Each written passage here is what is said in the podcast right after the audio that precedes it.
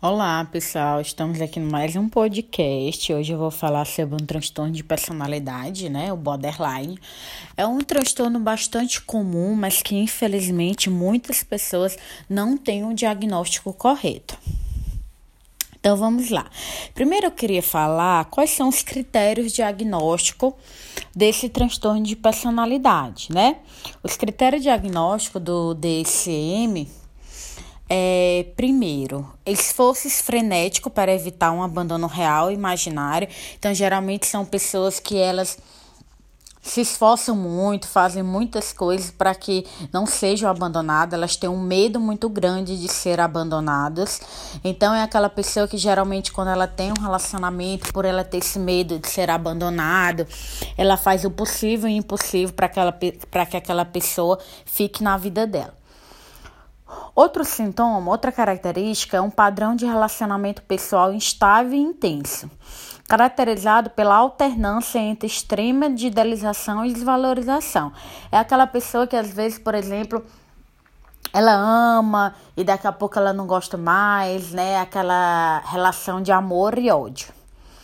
É, geralmente, pessoas também que têm o transtorno de personalidade borderline têm um distúrbio de identidade. A autoimagem, ou sentido de self, é marcado e persistente e estável, né? Então, tem muito conflito com a autoimagem, é, ver o corpo muitas vezes de uma forma distorcida. Outra característica é a impulsividade, né? Muitos gastam muito dinheiro, podem ter relação sexual promíscua, usa droga, álcool, dirige de forma irresponsável, come por excesso. Outro critério é comportamento e gesto ameaças de suicídio ou comportamento automutilador recorrente. É muito comum, né, que a gente saiba que essas pessoas que têm transtorno borderline, elas se automutilam muito, né? Aqueles que cortam os pulsos, mas cortam outras partes do corpo. Então, isso é uma característica muito comum dessas pessoas. Tem uma instabilidade emocional devido a uma reatividade acentuada no humor, né? Por exemplo, geralmente se irrita muito fácil, fica muito irritada, às vezes tem umas crises de raiva, de ansiedade intensa. Outro critério é o sentimento crônico de vazio, é a pessoa que geralmente ela sente né, esse vazio e não consegue explicar o que, que acontece. Essa pessoa ela sente uma raiva intensa e inadequada ou dificuldade de controlar. Tem pacientes, às vezes, em crise de raiva, que se treme, que paralisa, né, que grita, que briga. E ideação paranoide relacionada ao estresse e temporária, né? Geralmente aquela pessoa que em alguns momentos que ela tá mais irritada, mais estressada, ela fica muito desconfiada. Então, esses são os critérios, não obrigatoriamente a pessoa precisa ter todos os sintomas, tá, gente? Se alguém que estiver ouvindo isso se identificou, precisa procurar ajuda. Paciente com transtorno borderline precisa fazer psicoterapia. Em alguns casos, só terapia é o tratamento. Em outros casos, que tiver outros transtornos mentais, como né, ansiedade, depressão, transtorno bipolar, precisam da medicação. E que é muito comum, às vezes, ter esses outros transtornos mentais. Tem outras informações, gente, que é muito importante também que é o paciente saber que esse transtorno borderline ele é significativamente hereditário. Aproximadamente 55% da causa é hereditária. Isso significa que as famílias precisam ajustar seus cuidados para acomodar as limitações que decorrem da predisposição genética do membro borderline da família. Então, geralmente é uma família que tem outras pessoas que têm esse transtorno, às vezes não é diagnosticada porque não procura ajuda. Então a gente precisa saber que ele é um transtorno que tem uma alto, alta carga genética. Outra questão importante de saber é que o transtorno de personalidade borderline é um transtorno muito sensível ao estresse ambiental, especialmente aos estressores interpessoais, a raiva, a rejeição ou a falta de estrutura né, inconsistente, imprevisível. Isso significa que os pacientes se beneficiam de ambientes estruturados e suportivos. Os correlatos neurobiológicos envolvem aumento dos níveis de cortisol e déficit de opioides. Então, gente, é importante que esse paciente que tem um transtorno borderline, ele viva num ambiente agradável, num ambiente né, de uma família que acolha, de uma família que seja estável, que seja acolhedora. Essa informação, gente, é muito importante. O cérebro de pessoas com transtorno personalidade borderline tem uma amígdala hiperreativa, ou seja, é facilmente excitada. Essas pessoas, elas geralmente agem de forma diferente das outras pessoas que não têm o transtorno e o córtex pré-frontal hipoativo, ou seja, menos inibições cognitivas reflexivas.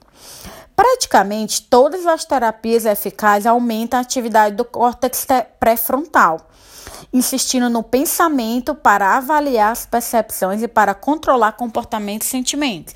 Ou seja, essas pessoas elas têm umas reações mais intensas, as emoções elas são mais intensas, mas com a terapia adequada, ela consegue ter melhoras e ela consegue aí é, ter melhores comportamentos, né? Melhores é, saber lidar com essas emoções. É, outra, outra, outra informação muito importante é que a maioria dos pacientes com transtorno de personalidade borderline entra em remissão dos sintomas. O que é remissão? É quando o paciente não apresenta mais aqueles critérios diagnósticos que eu falei inicialmente cerca de 50% em dois anos e 85% em 10 anos. E uma vez remetido, somente 15% recai. Contudo, a melhora de sintomas é associada à melhora apenas moderada na adaptação social. Isto é, só um terço estabelece o casamento estável, emprego, regime integral ao longo dos 10 anos. Gente, tudo que eu estou falando aqui é de um livro que se chama Manual do Bom Manejo Clínico para Transtorno e Personalidade Borderline é um tipo de terapia que é muito adequado. Essa história de paciente transtorno borderline que não melhora, ou o tratamento não está sendo eficaz, ou o terapeuta não é bom, ou o paciente não se identificou, mas paciente borderline com tratamento adequado, com o profissional adequado, ele tem melhora sim. É, esse livro ele é baseado num tratamento que se chama Bom Manejo Clínico para o Tratamento de Personalidade Borderline, né? Que é GPM a sigla. Então, esse e é um dos que eu trabalho, esse esse programa é o que eu trabalho com os pacientes borderline. Então, essa história de paciente que faz anos de terapia e não melhora, é bom rever se esse tratamento realmente é eficaz, tá? Há várias formas empiricamente validadas para o tratamento do transtorno borderline. Todas diminuem a autoagressão, a raiva, a depressão, a utilização de hospitais, pronto-socorros e medicação. Esses tratamentos geralmente demandam de uma a três horas por semana durante um ano ou mais e são aplicados por terapeuta com treinamento extensivo e supervisão continuada. A grande maioria dos pacientes melhora significativamente o bom manejo clínico geralmente é suficiente, que é esse programa que eu falei para vocês que eu trabalho. O tratamento com terapias intensivas específica para o transtorno borderline deve ser procurado para pacientes que não respondem. Todos esses dados, gente, é do livro Manual do Bom Manejo Clínico para Transtorno de Personalidade Borderline, editora Ogref. É, essa mesma editora tem muitos livros de psicoeducação, eu recomendo de verdade, tá? Se você tiver ficado com alguma dúvida, você pode tirar dúvidas no meu direct, o meu Instagram é Andressa Versosa tá? Eu sou eu sou psicóloga que atendo nesse bom manejo clínico para o transtorno de personalidade borderline, esse programa. Então é um programa que ele é super indicado e que a gente vê sim a melhora com poucos meses de tratamento. É, com poucas sessões o paciente já começa a diminuir a questão da automutilação, das crises de raiva. E então, se alguma dúvida, vocês podem mandar um direct, pode compartilhar esse áudio para quem vocês quiserem.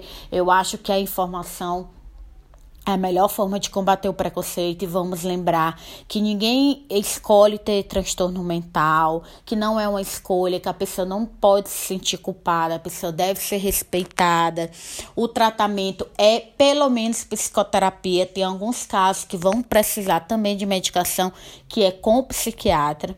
Então, espero que vocês tenham gostado. Se tiver ficado alguma dúvida, pode falar comigo no Instagram que eu respondo, tá bom? Então, muito obrigada e podem compartilhar. Abraço.